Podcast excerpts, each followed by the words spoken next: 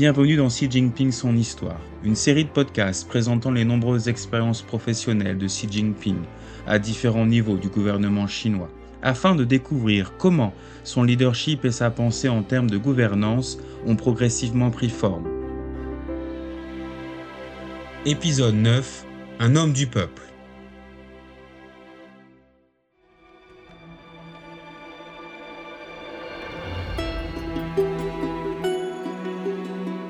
Xi Jinping a travaillé au niveau local pendant des années. C'était un dirigeant qui vient du peuple. Au cours des différentes fonctions qu'il a occupées, Xi Jinping a toujours donné la priorité à la santé et à la sécurité de la population. Le peuple d'abord, la vie d'abord, a été son principe directeur et sa philosophie de gouvernance.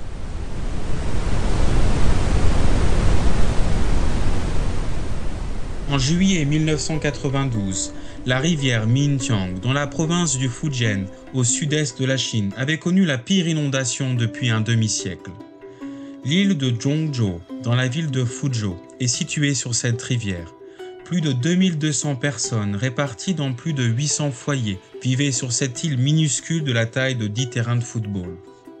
Dans la nuit du 6 juillet, des vagues tumultueuses transportant des objets flottants s'écrasent sur le pont qui enjambe la rivière. Le niveau de l'eau finit par atteindre la surface du pont. L'île de Zhongzhou se retrouve rapidement inondée avec de l'eau montant jusqu'au deuxième étage des immeubles résidentiels. Les habitants bloqués à l'intérieur s'entassent près des fenêtres des deuxième et troisième étages, appelant à l'aide. Xi Jinping, alors secrétaire du comité du Parti communiste chinois PCC pour la ville de Fuzhou, se précipite dans la région dès qu'il prend connaissance de la situation. Face aux eaux torrentielles, Xi explique que la priorité absolue est de sauver les résidents bloqués. Il mobilise toutes les ressources disponibles pour les opérations de sauvetage et fait même appel aux forces aériennes de l'armée populaire de libération pour obtenir l'aide d'hélicoptères afin d'évacuer les habitants bloqués sur l'île. Les équipes de secours arrivent rapidement et traversent l'île aussi vite que possible. Elles secourent d'abord les personnes âgées et les enfants, avant de monter sur les toits ou de s'approcher des fenêtres pour aider les personnes bloquées dans les habitations. Au cours des trois jours suivants, M. Si fait la navette entre les différentes zones touchées par les inondations et ne ménage pas ses efforts pour garantir la vie et la sécurité des personnes. Trois jours plus tard, les 2202 habitants bloqués sur l'île de Zhongzhou sont mis en sécurité sans qu'aucune victime ne soit à déplorer. Alors que Xi est en première ligne pour coordonner la lutte contre les inondations, sa femme, Pang Liyuan, est à l'hôpital pour accoucher de leur enfant. Cependant, il n'a pas le temps de rendre visite à sa femme et à leur fille tout juste née. Partout où sont les difficultés et les urgences, Xi est là. C'est ainsi qu'il gagne la confiance du peuple. Dans la soirée du 11 août 2004, le typhon Rananim est sur le point de toucher terre dans la province du Zhejiang. Xi Jinping, alors secrétaire du comité du PCC pour la province du Zhejiang, tient une téléconférence d'urgence à minuit et présente l'objectif zéro mort, moins de blessés. Cette demande sans précédent a suscité de vives discussions au sein de la population de la province et même du pays. Auparavant, le Zhejiang avait déjà subi de lourdes pertes lors d'opérations de sauvetage en mettant l'accent sur la protection des biens matériels. Xi a mis en avant une approche complètement différente en donnant la priorité à la protection de la vie humaine. Le sauvetage des individus est toujours la priorité absolue. Les vies humaines sont les plus précieuses, c'est une question de vie ou de mort. Nous devons faire tout ce qui est en notre pouvoir pour protéger la vie des gens en premier. Monsieur Xi insiste pour que la priorité soit mise sur le travail de prévention et le transfert anticipé des habitants vers des zones sûres. Le travail des secours face au typhon ne consiste pas seulement à se précipiter sur les lieux lorsqu'ils frappent, mais aussi à prendre les précautions nécessaires avant leur arrivée. Les habitants qui vivent dans des maisons qui ne sont pas suffisamment sûres doivent tous être transférés dans des zones sécurisées. Il ne faut rien laisser au hasard. Les pêcheurs ne doivent plus penser que les ports de pêche sont sûrs. Des vents violents pourraient provoquer des collisions entre les bateaux de pêche et faire de nombreuses victimes.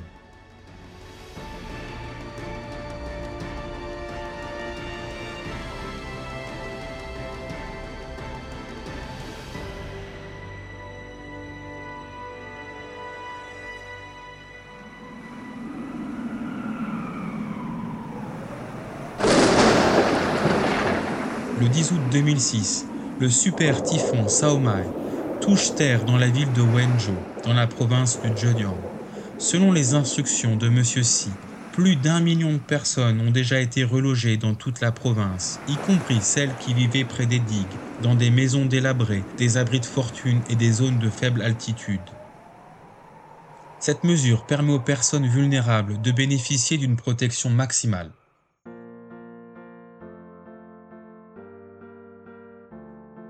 Xi Jinping est un ami du peuple digne de confiance qui ne se contente pas de protéger les vies dans des situations d'urgence, mais qui se préoccupe également des besoins fondamentaux de la population.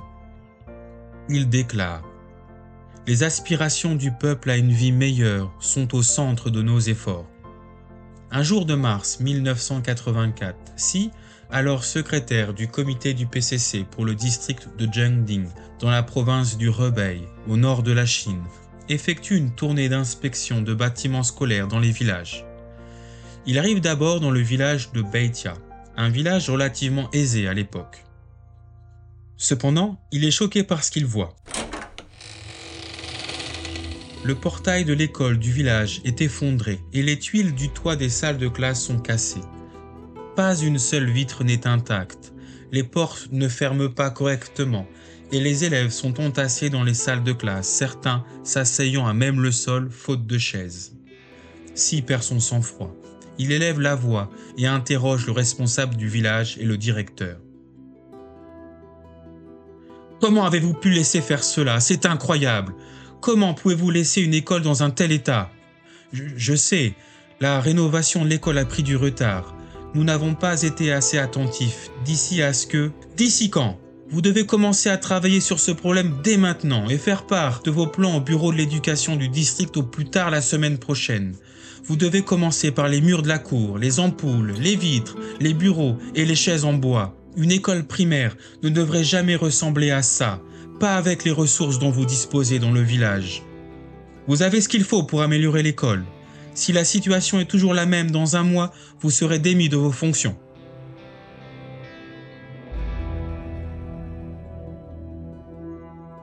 Si reprend son calme. Il explique aux responsables du village avec sincérité. Vous avez laissé tomber vos enfants. L'école devrait être le meilleur bâtiment du village. À la suite de ce voyage, Si coordonne les ressources de différentes parties pour accélérer la rénovation des bâtiments scolaires du village de Beitia.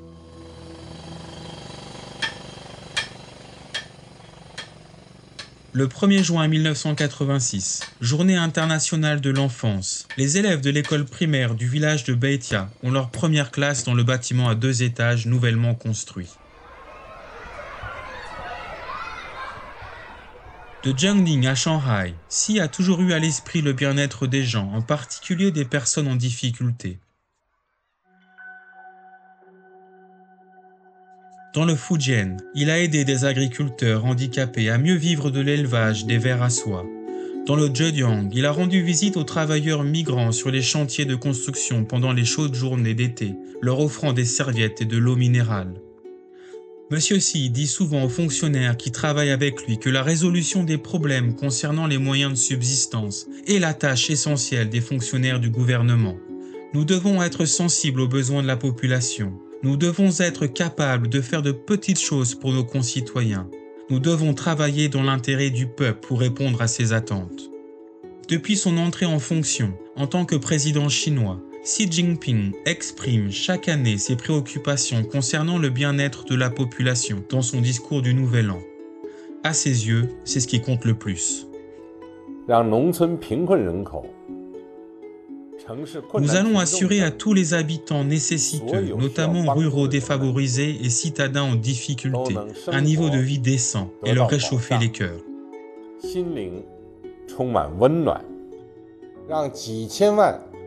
Sortir des dizaines de millions de ruraux de la pauvreté et les aider à mener une vie décente reste pour moi une obligation morale et affective.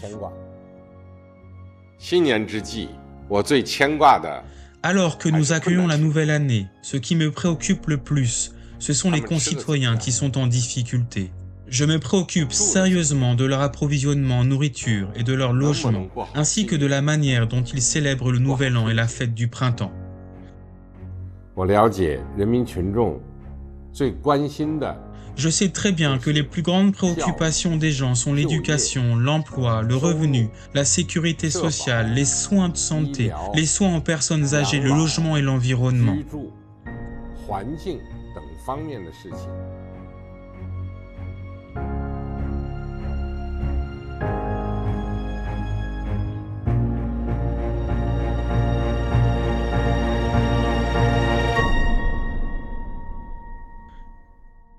Au cours des décennies passées à travailler dans diverses localités, Xi Jinping s'est consacré de tout cœur à la population, ce qui lui a valu la confiance et l'amour de celle-ci. Chaque fois qu'il partait pour un nouveau poste, ses proches étaient tristes de le voir partir. En 1985, Xi quitte Jiangding pour travailler dans la province du Fujian, dans le sud-est de la Chine. Le jour de son départ, il avait prévu de partir tôt, avant que le travail ne commence. Mais à sa grande surprise, lorsqu'il sort de son bureau, la cour est déjà bondée de gens venus lui dire au revoir. Parmi eux, des entrepreneurs qu'il avait aidés, des agriculteurs avec lesquels il s'était lié d'amitié, des collègues avec lesquels il avait travaillé, ainsi que des villageois des environs. La voiture démarre lentement et sort de la cour. La foule le salue et si lui rend l'appareil depuis l'intérieur de la voiture? Ne nous oubliez pas, revenez nous rendre visite, prenez soin de vous, vous nous manquerez. En octobre 2002, Si quitte le Fujian où il travaillait depuis plus de 17 ans pour un poste dans la province du Zhejiang dans l'est de la Chine. Si déclare aux personnes venues lui dire au revoir, à partir d'aujourd'hui, je me considère comme un habitant du Fujian en voyage. En mars 2007, Si quitte le Zhejiang pour travailler à Shanghai. Chen Hongguang, un fonctionnaire de Shanghai qui s'est rendu au Zhejiang pour accueillir Si, se souvient du moment du départ de Si. Si a déclaré qu'il avait du mal à exprimer à quel point il était réticent à quitter le Zhejiang, et les mêmes émotions se lisaient sur les visages des fonctionnaires et des habitants locaux leur réticence à dire au revoir et leur désarroi étaient à la fois touchants et sincères. Sept mois plus tard, Xi quitte Shanghai pour Beijing. Bien que son mandat ait été de courte durée, Xi est connu et aimé des habitants de Shanghai. Ils ont déclaré Xi Jinping a un rapport naturel avec les gens et sa sincérité est tout à fait authentique. Lorsqu'il travaillait à Shanghai, Xi disait souvent nous devons chérir le peuple de la même façon que nous aimons nos parents. Nous devons travailler dans l'intérêt du peuple et le conduire vers un avenir meilleur. Et de continuer. Nous devons compatir avec le peuple, et il nous sera impossible de bien manger et de bien dormir en sachant qu'ils mènent encore une vie difficile. Nous trouverons alors mille façons de résoudre leurs problèmes.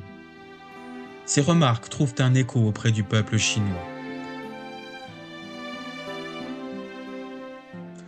En l'espace de plusieurs décennies, Xi Jinping est passé du statut de jeune fonctionnaire local à celui de dirigeant de la Chine, mais son dévouement pour le peuple n'a jamais cessé.